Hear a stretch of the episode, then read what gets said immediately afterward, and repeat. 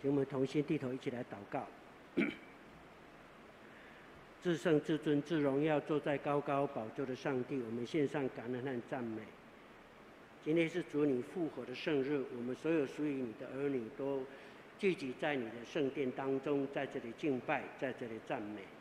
愿你亲自降临在我们当中，让我们可以瞻仰你的荣美。愿你施恩祝福。这时候，我们要安静的心来领受你从你借着你仆人所要说人有限的话。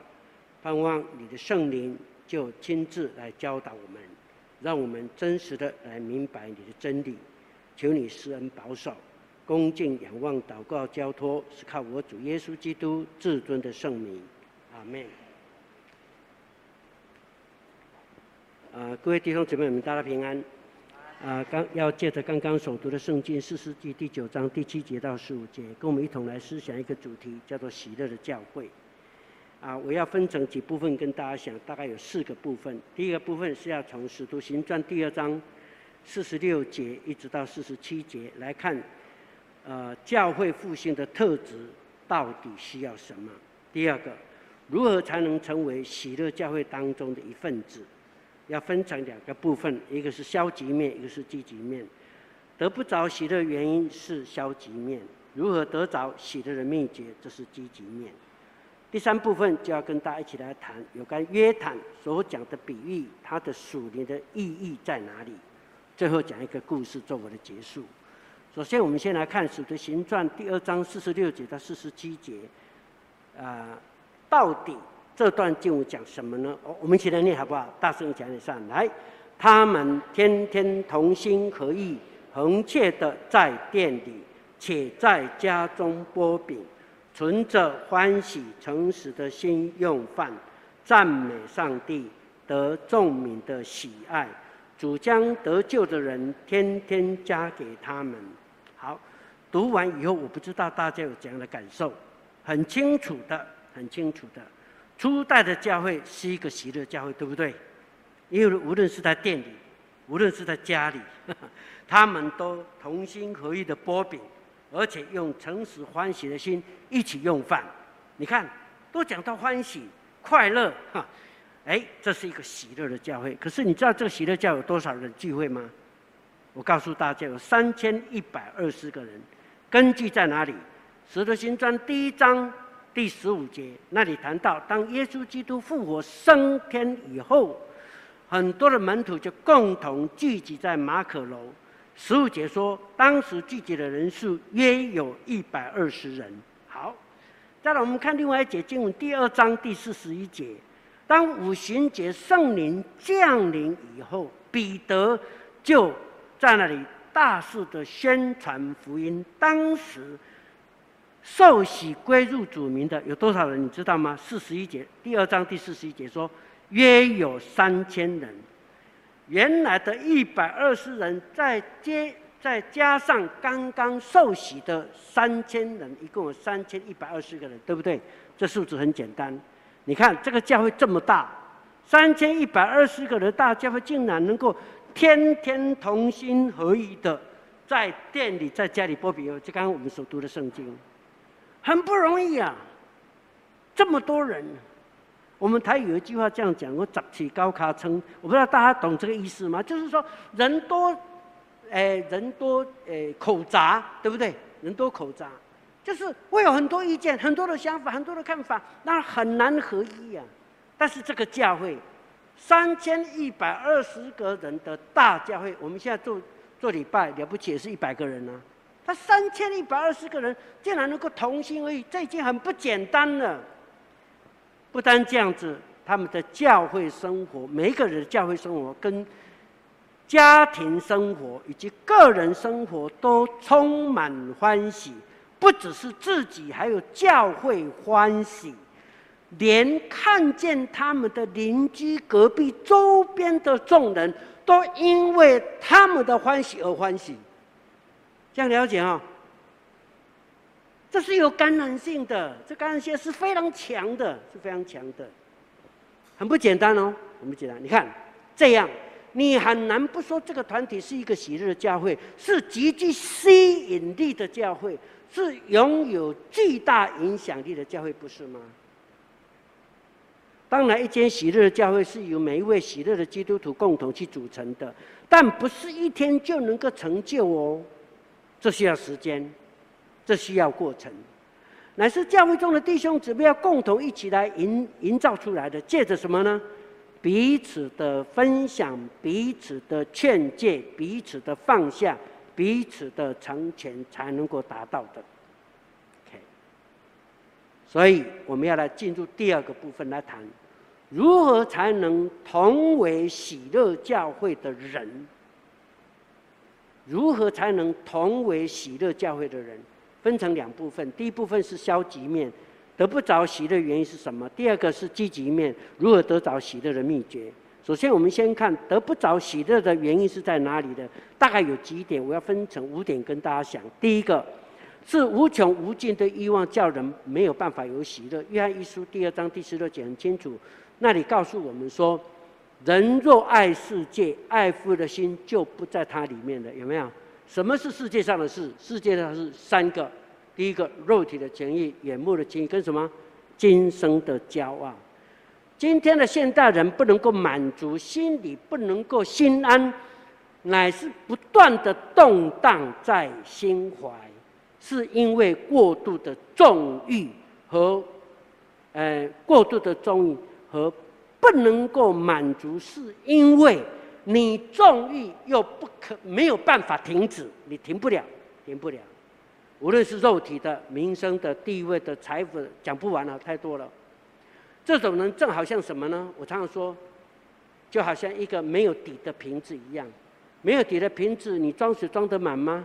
装不满了，它一直漏掉啊，它一直漏掉啊，永远不能得到满足的喜乐，无呃无穷无尽的欲望，就是得不到喜乐。第二，人比人的网罗，所以有一句话讲说，人比人气死人，这是我们清楚的。圣经里面有一个很经典的故事，是记载在撒母耳记上第十七章到十八章，那里谈到年少十七岁的大卫，啊。看见呢，犹太人上帝的军队面临非利士人的挑战，就是歌利亚，那个巨人歌利亚，没有人敢上前跟他，呃，去迎战他，哇，他呢很勇敢，就跑前去，结果呢得胜了，靠的是什么？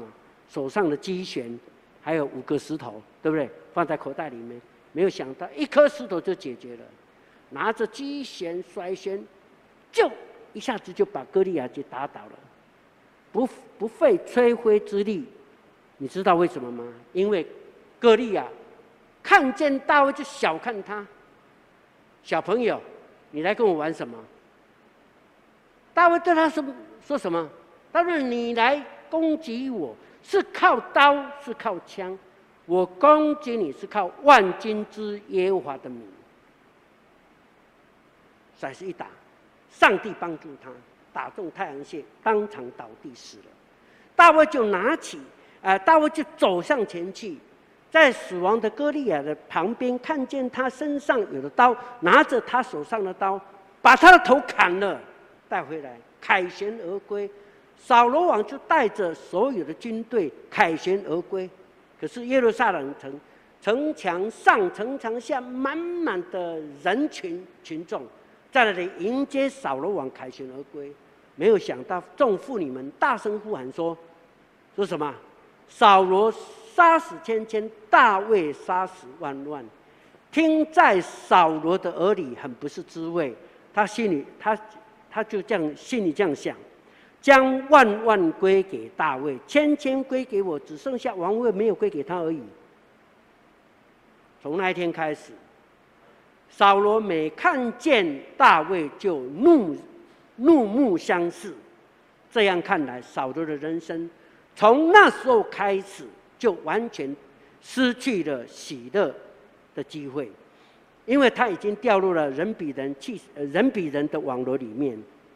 我们好像也常常这样，不是吗？你比来比去，心里就不舒服。我过去也是这样啊。第三。凡事都往坏处找，呃，坏处想的的意念，这个是很可怕。有一种人，有一种就是比较神经质，呃，我都开玩笑讲哈，出门坐车怕发生车祸，坐船怕沉船，坐飞机怕怕坠机，走路怕被撞，吃东吃饭的时候怕这个怕那个，哎呀，这里有色素，这个胆固醇过高，这是什么东西？想来想去，什么什么都不敢吃。住高楼，发现说，哎呦，好恐怖，怎么那么高？如果飞机撞来怎么办？像那个呃一零一一样。而住平房，他也担心；住高楼，他也担心。一直处在患得患失、神经兮兮的心理状态当中，请问他哪里有喜乐呢？不可能。第四个，有一种人是把自己的快乐建立在别人的掌声当中，不错。当掌声和赞美的话语影响你的时候，你欢喜快乐的不得了，因为有掌声、有赞美的声音。可是啊，我们先要记得，如果你是这样子的人。那很可怕，你的喜乐是掌握在别人的手上，他有掌声，你才有喜乐啊。你的喜在哪里？是他的嘴巴里面，他有赞美你，你才有喜乐。他嘴巴不赞美你呢，喜乐就不见了。没有掌声，你的喜乐也消失了。坦白讲，如果这种人他贪图的是虚浮的喜乐，而不是真正的喜乐，不是吗？愿上帝帮助我们。让我们去得到那真正的喜乐，不要把自己的快乐在建立在别人的掌声当中。第五，如果以此类推，你很可能可以找出比我更多更多的不能得喜乐的原因，对不对？还太多了，这讲不完了，三天三夜也讲不完了。所以呢，我们要得到一个很重要的结论：当你走到这条道路的时候，你必须要马上停止前进。因为有一个名人易中天这样说：“如果人生走错了方向，立即停止就是进步。”所罗门王的智慧话这样告诉我们：“人心筹算自己的道路，唯有耶和华指引他的脚步。”记得箴言十六章第九节。弟兄姐妹们，你愿意顺从上帝的感动和指引吗？使你的脚步永不失跌。上帝今天要对你说：“我啊。”要将你的心归我，你的眼目也要喜乐我的道路。接下来我们看第二个积极面呢，如何得到喜乐的秘诀？要得喜乐秘诀，就藏在今天的经文里面，《四世纪》第九章第七节到十五节当中。我把《四世纪》第七呃第九章第七节到十五节这个约坦的比喻，透过这个比喻把它。精华浓缩出来，我分成三点跟大家分享。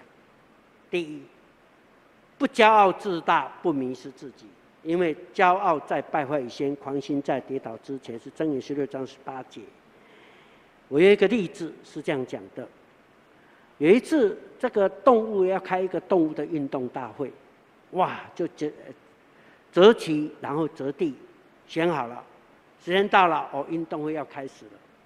结果时间到了，又要开始的时候，竟然两个动物还没有到达，因为动作太慢了，走太慢了。哪两只啊？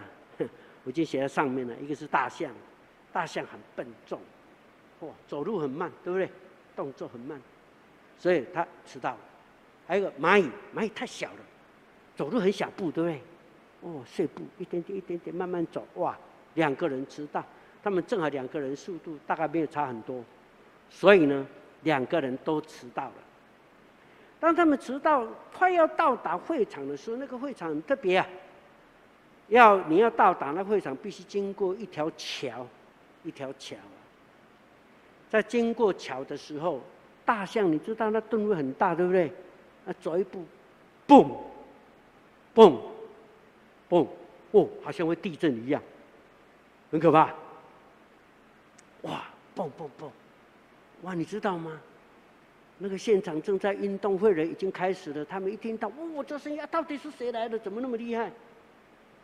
哇，他他走路竟然能够让地震动，到底是谁来的？谁那么伟大？哦，大家就把暂时所有的比赛都暂停一下，通通来看一看。哦，原来是有人在过桥。哇，大家拼命拍手，哇，好厉害哟！结果那个蚂蚁在旁边呢。看见很多人满身满骨都在那拍掌欢呼，说好伟大，那个蚂蚁。谢谢谢谢谢谢谢谢谢谢。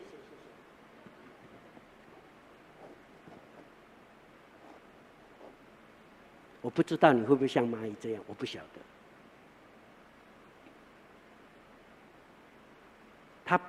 他根本就不知道别人的掌声跟呐喊赞美的声音是像谁，他不清楚，因为他迷失自己，对不对？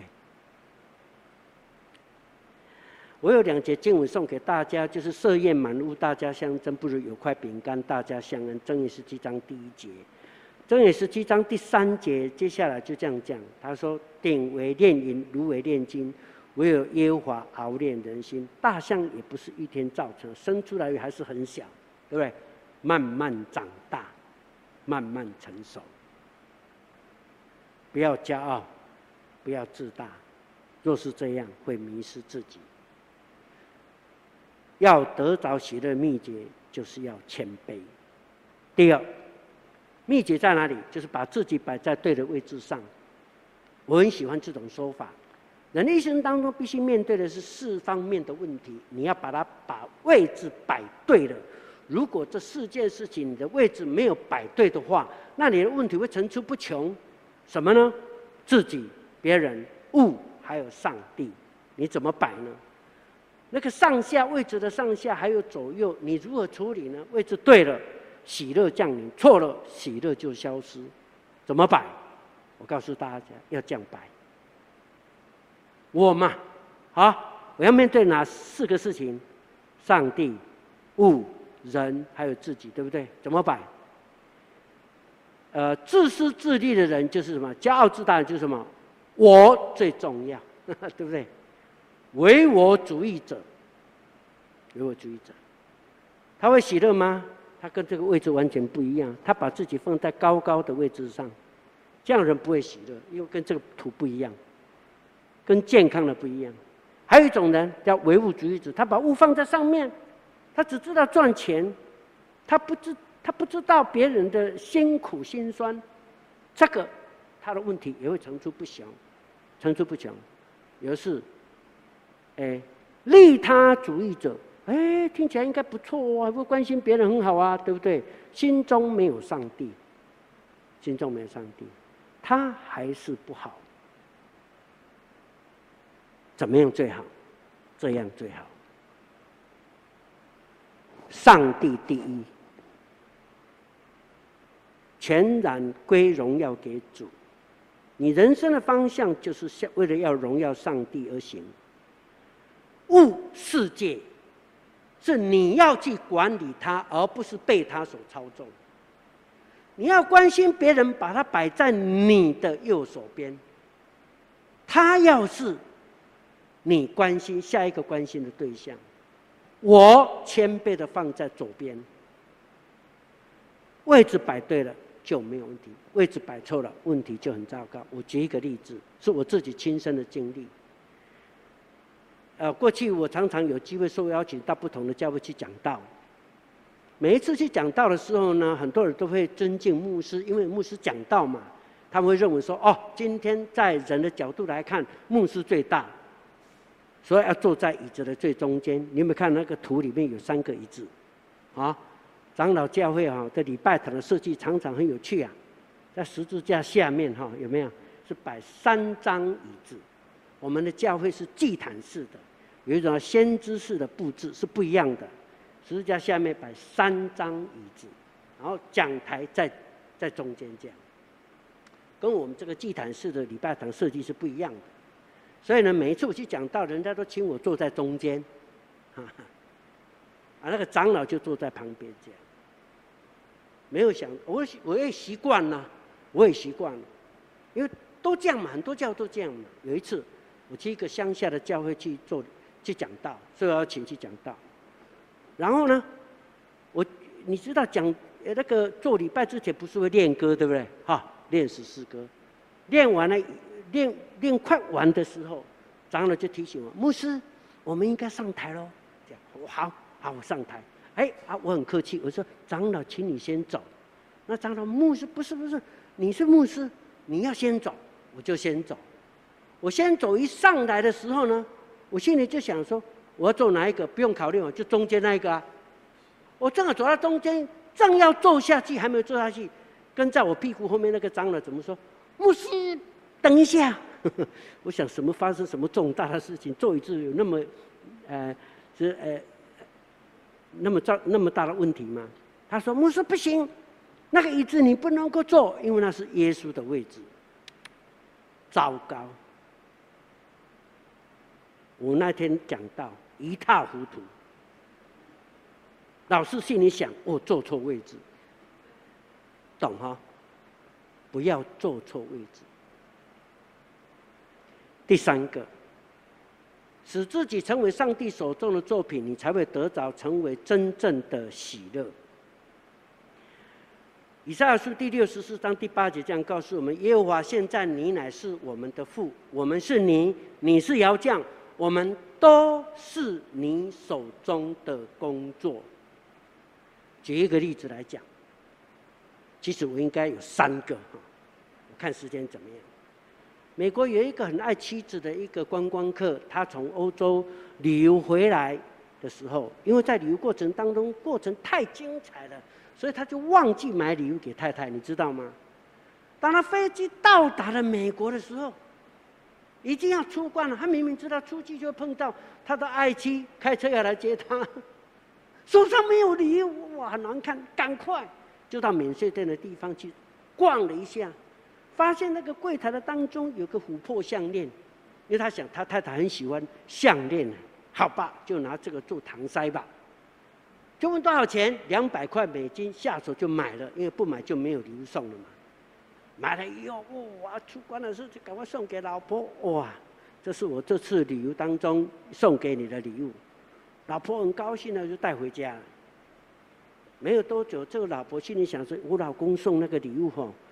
不知道是是真是假，到底价值是多少？他也不好去问他先生说：“啊，这个价值多少钱？对不对？”拍谢门啊！啊，有了有了，问了一下，知道说是两百块美金。他想我老公会不会被骗了？看那个呆头呆脑的样子，啊，大概不太聪明。所以呢，他就去去珠宝店找专家去鉴定，不鉴定还一鉴定，那个鉴定人傻了。那太太就问他：“哎，你干嘛？怎么愣住了？你可不可以告诉我这是什么东西？是不是真正的琥珀？他说重点不是在琥珀。来，你来看，看那个哎，望远镜还是显微镜啊？照一下一看，哇，里面有一行字不得了，因为那当中间有一个心画了一个心心形，里面写什么？拿破仑送给约瑟芬的礼物。”他说：“你这个琥珀项链不值多少钱，重点是因为上面有这一行字是拿破仑的亲笔字，所以它至少价值出估大概五十万美金。五十万美金。我有另外一个例子，我们都知道唐伯虎吧？唐伯虎，哎，文人嘛哈，去街上走路的时候都这样。”拿个扇子有没有摇一摇？还有呢，另外一只手拿什么？鸟啊，对不对？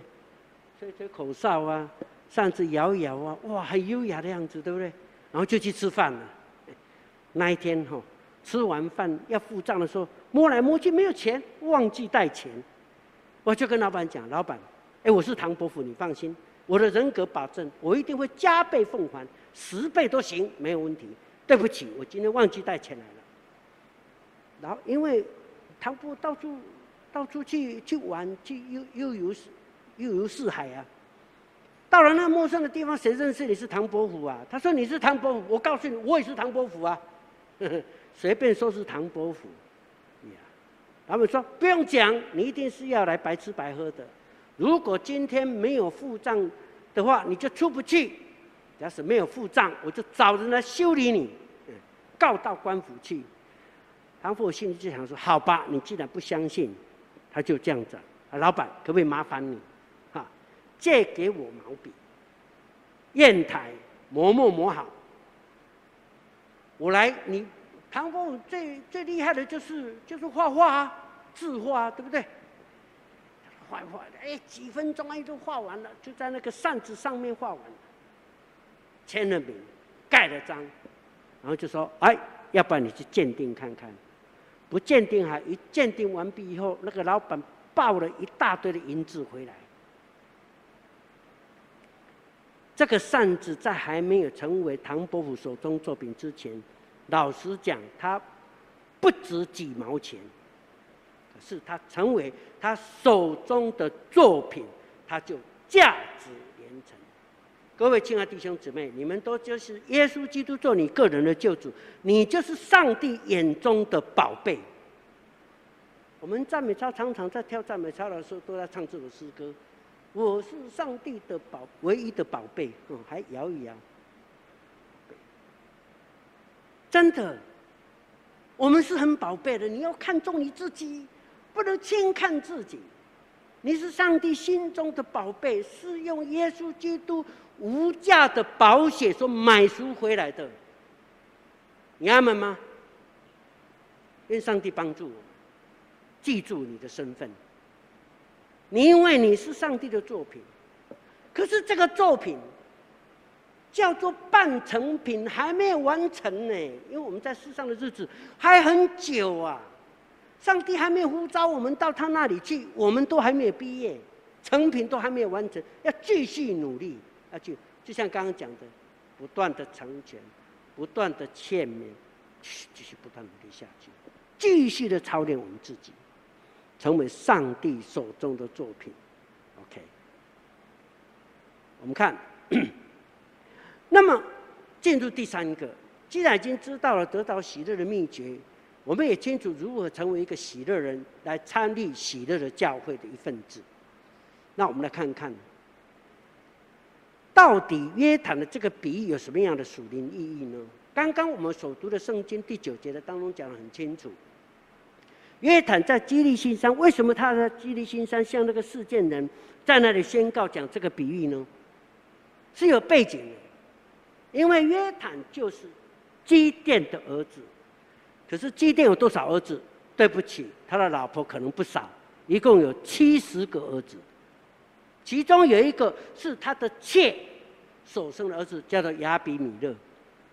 当基甸这个士师死亡以后，谁来继续领导这以色列的百姓呢？亚比米勒就跳出来了，告诉他的舅舅：“舅舅啊，你看我爸爸有那么多孩子，七十个，到底谁要来领导整个以色列呢？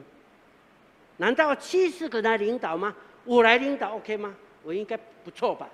自我推荐哈，他就跳出来，他要做王，他做王。然后呢，找了几个匪类，用了几用了一些钱买收收买一些人。”然后一起要来占领这个王位，占领这个王位。结果呢，经过他舅舅同意以后呢，你知道圣经怎么描写？这个亚比米勒很惨，很残忍哦。收买了一些人以后，就把他的七十个兄弟有可能接，呃，承继继承王位的这些有资格的人，七十个人全部杀了，只有约坦一个很聪明。哎，怎么讲？半路溜走了，深夜的时候逃跑，他逃命，他逃命，得到风声，他逃命，只有他一个人逃过，其他六十八个人全部死亡。约坦心里很难过，可是他很有正义感，他觉得这个哥哥做这件事是不对的，所以他是站在基利心山上面，对所有世界人这样说：“世界人呐，你们当听我的话，耶和华上帝才会听你们的话。”因为我现在讲的话是具有属灵意义的，就刚刚我们读的经文说什么呢？举了一个比喻：树种树要推举一个树来做树王，就来到橄榄树的面前，来到橄榄树的面前，说：“橄榄树啊，你来做我们的我们的王。”你在橄榄树怎么说？来，我们起念上来。我岂肯止住供奉神和尊重人的油，飘摇在众树之上呢？你看，他在讲什么？他没有骄傲自大，没有迷失自己，对不对？他知道他的本分是什么。我怎么可以止住供奉神和尊重人的油，橄榄树的目的是要什么？要产橄榄，产橄榄的目的就是要要提炼成为橄榄油，就能够侍奉上帝，可以侍奉人。哎，炒菜用橄榄油还不错哈。橄榄油还有医疗作用呢，可以变成食品来帮助人，是尊重人，又是尊重神，因为在那个什么圣殿里头要点那个诶金灯台有没有？点那个油啊，是什么油？就是橄榄油啊。OK，这我怎么可以止住供奉神和尊重人的油，而飘摇在众生，怎么可以做树王呢？我才不干！意思是这样，这代表什么？橄榄油代表是属灵的能力。我们当然哎，圣灵的能力，圣灵是什么？圣灵就是油啊，不是吗？它的象征就是油啊。所以橄榄油所代表是圣灵的能力。对不起啊，那写错了，不是属灵的能力，是圣灵的能力。那橄榄油从来？是橄榄从橄榄来的，橄榄从橄榄树来，所以橄榄树就是。圣灵的出口，对不对？这种道理很简单吧？如何才能成为出口呢？就是必须要经历栽种、成长、开花、结果，然后拿去压榨，要炸，再经过过滤，再储存，才有感恩。你愿意经过这样的操练吗？为什么我们教有小组？为什么我教会要有呃门徒训练？等一下报告就会有了，对不对？双翼训练，你不参加这个，你很难成为上帝能够用的人。第二个，种树发现说：“哎呀，橄榄树拒绝了，怎么办？”啊，就去跑去找无花果树，告诉无花果树：“你来做我们的王吧。”他说：“我岂肯止住所结甜美的果子，飘摇在种树之上呢？”一样的道理，结果子是无花果树唯一的使命。人被尊重，绝对不是靠权位，乃是因着什么？他所结的果子如何？因为果子如何，就证明他的人如何，对不对？很简单呢。可是我们知道，结果这个诶无花果，无花果的目的在哪？它可以止饿，你知道吗？你还记得那个圣经的故事？当耶稣从从呃从那个伯利恒要进那诶耶路撒冷的时候，走在路上有没有看见肚子饿了，就看见什么无花果树，看无花果树，就进前去要摘无花果子来吃，表示果子是可以止饿啊，他可以叫我饱足啊。但是一看糟糕，找只有叶子却没有果子，就被咒诅了，有没有？我还记得那个，所以结果子。那个果子就成为粮食，可以叫人饱足，而且可以悦人耳目，悦人耳目。我怎么可以止住这样子的职分，而飘摇在众树之上呢？还有季节了，季节了以后呢，众树就跑去找找那个葡萄树了，说：“你来做我们的王吧。”他说：“我岂可哎，我们起来你好不好？上来，我岂肯止住使神和人喜悦的新酒，飘摇在众树之上呢？可以使上帝和人喜悦的新酒，就不是酒啊，重点不是酒啊，重点是酒背后的功能啊，它所产生的能量啊，可以激动一个人兴奋，让一个人喜乐的灵会跑出来呀、你还记得吗？圣灵除了有油的象征以外，还有什么象征可以讲？就是这个、啊，就是酒啊。圣灵充满不就好像醉酒一样，有没有？一样的道理。它作用就像酒一样，相似跟酒相似，圣灵充满的意思。这个圣灵就是喜乐灵，被灵所充，被圣灵充满，当然大家就会有大喜乐，因为他尽他应尽的本分。葡萄葡萄树就会因为他，他他结的葡萄，然后呢做的葡萄酒，为了他尽这个责任，他就满足了，就喜乐，因为我的本分本是如此。结果呢，葡萄树又拒绝了，众树又跑去找荆棘，经题怎么说？我们一起来念上来。你们若诚诚实实的高我为王，就要投在我的荫下，不然愿火从荆棘里出来，烧灭黎巴嫩的香柏树。好，到这里，你看他怎么说啊？好啊，你要膏我为王，OK，可以，我愿意，但是有条件，条件什么？你们都要投在我的荫下，投在我的荫下，不然愿火从荆棘里出来。哎，这一烧的话就怎么样？叫做全军覆没，对不对？中戏全部都死了，全部都死了。你投在我荫下啊！你如果不要投到我荫下哈，我就要烧死你们，我要烧死你们。我也愿意自焚，然后把你们全部都烧掉，因为你不愿意投在我的荫下。什么意思？我要管你们呢？你们要在我荫下，全部听我的，不听我就是不行。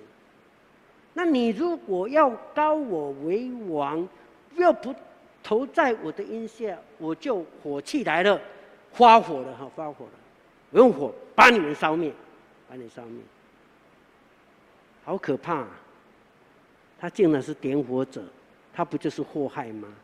使所有人都跟他一样同归于尽，太可怕了。做一个简单的整理，橄榄树所代表的就是我们的油。无花果树所代表是我们的果子，葡萄树所代表的就是我们的酒，荆棘所代表是什么？我们的火，就是祸害，就祸害。送我们一节经文很重要的经文，诗篇一百零四篇第十五节这样讲：又得酒能悦人心。其实，其实这个酒是从从哪一棵树来的？葡萄树，很简单啊。得油能润人面，油从哪里来？从橄榄树来。得粮能养人心，这个粮从哪里来？从无花果树来。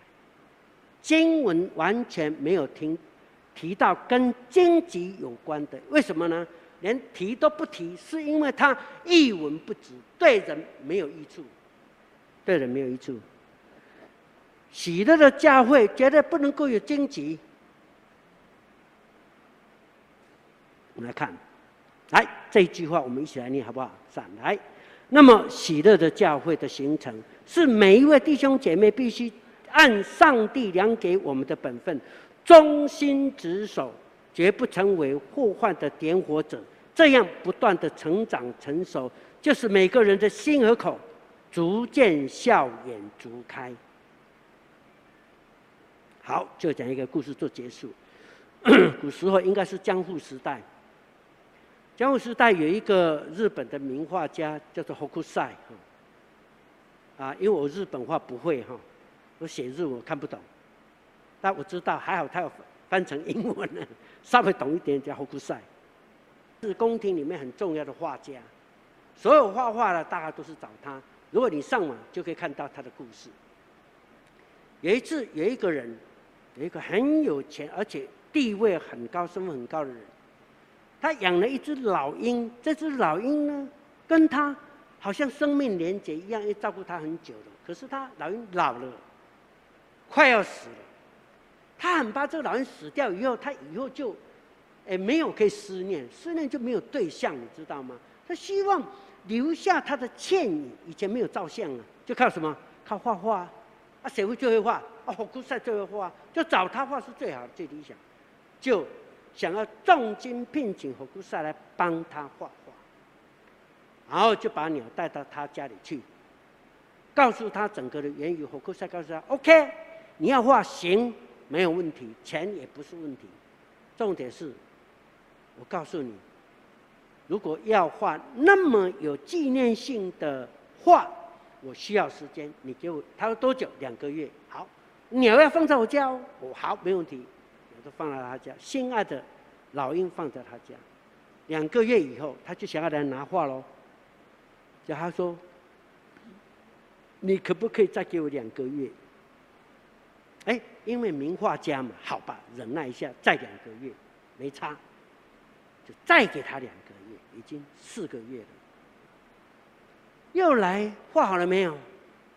他说：“不是画好了或还没有画好的问题，问题是。”你希不希望能够有更最好的画？他说：“当然要最好的啊！怎么可以提要次品呢？要最好的，最好最好的。你再给我两个月，忍着好，再给你两个月，呃，就半年了，哦，半年后又来。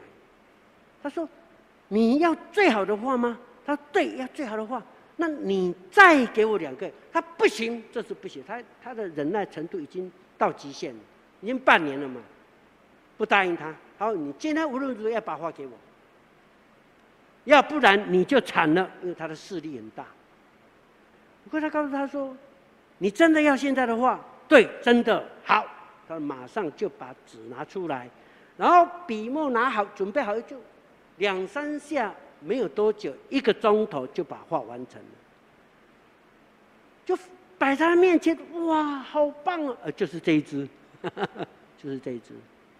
他很生气，你一个钟头就可以完成，你搞了半年才才给我。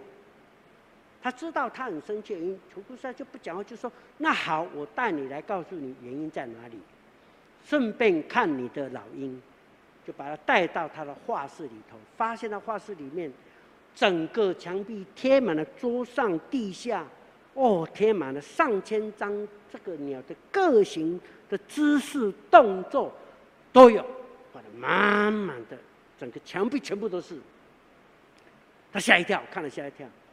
他说：“为什么你要花那么多时间？你刚刚一个钟头就好了，你随便一张给我就很棒了嘛。”他怎么说？你说要最好的啊？我不是问你说你是要最好的？他说：“是啊，要最好的。”我到目前为止，我都我都觉得不是最好的。我刚刚画给你的，是比这里面说的话是最好的，是这里面最好的，而不是这个鸟应该享有最好的画作，不是。他说为什么？你知道那么多时间是要画一个最好有精，这个鸟最有精、最精华的，是要怎要怎样呢？要跟它建立美好的关系。关系越好，我就越懂得他的习性，我画出来的东西才会更传神，那才是更好的。他的喜怒哀乐我要了解，他的习性我要了解，他的个性脾气各方面我都要了解。所以呢，两个月两个月一直累积就是这样。如果如果刚刚所话，我告诉你，我还可以继续跟鸟沟通。我可以画出比这个画更好的画出来，原因就在这里。那你要最好的画吗？弟兄姊妹们，喜乐的教会是是彼此之间共同一起来建立的。我们需要花时间在对方的身上。喜乐教会一定是有温度的，是有关系的，是有交流的，不是你是你，我是我，不是这样喜乐不起来。喜乐是有动动能，是有动能，才能够高兴起来。哎呀，你我我我跟你在一起，我就知道你多么爱我。嘿啊，你也哎，我我知道你多么爱我，那他也你也知道我多么爱。彼此有更深的交流。若是如此的时候，共同建立起来教会，才是真正最美好喜乐的教会。愿上帝祝福我们，一起低头来祷告。耶稣，我们感谢赞美你，给我们这段宝贵的时间，一同来思想啊你的话。求你帮助我们有一个心智，要建立一个你荣耀的教会，就是喜乐的教会。盼望主亲自与我们同在，借着你自己的话语，让我们深思熟虑，好好反复思想你自己的话语，好叫我们得着智慧的心，好让我们奔跑前面所当奔跑更美更荣耀的光景，靠耶稣的圣名祷告，阿门。